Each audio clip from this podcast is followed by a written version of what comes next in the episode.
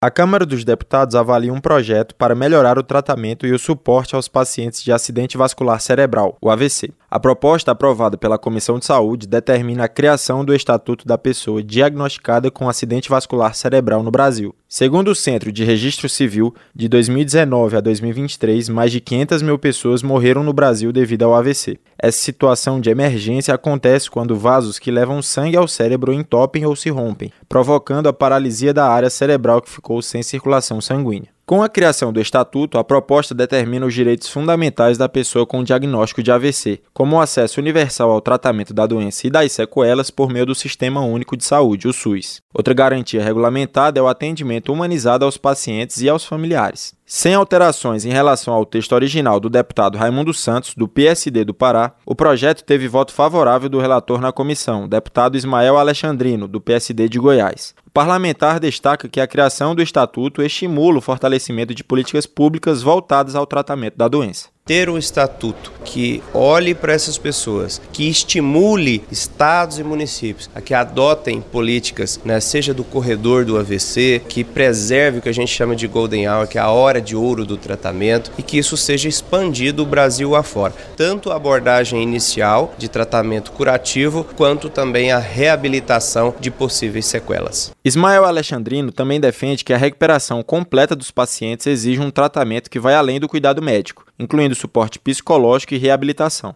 Nesse sentido, o deputado, que foi secretário de Saúde de Goiás, ressalta que um dos objetivos da criação do Estatuto é melhorar o acesso à informação sobre os tratamentos disponíveis e cuidados necessários após um AVC. Ao destacar a importância da educação e informação para pacientes e familiares, o projeto aborda uma área essencial, mas frequentemente negligenciada na gestão de doenças crônicas e graves. Este enfoque na conscientização e na disseminação de informações é vital para fortalecer os pacientes e seus cuidadores, proporcionando-lhes maior controle e autonomia no gerenciamento gerenciamento da condição. Após a avaliação da Comissão de Saúde, o projeto que estabelece o Estatuto da Pessoa com um acidente vascular cerebral no Brasil avança para a análise da Comissão de Constituição e Justiça. Caso aprovado, a proposta pode seguir diretamente ao Senado. De acordo com o Ministério da Saúde, o corpo dá alguns indícios de que o AVC pode acontecer. Alguns desses sinais são formigamento ou fraqueza em apenas um dos lados do corpo, dor de cabeça súbita e intensa e dificuldade em ver ou falar.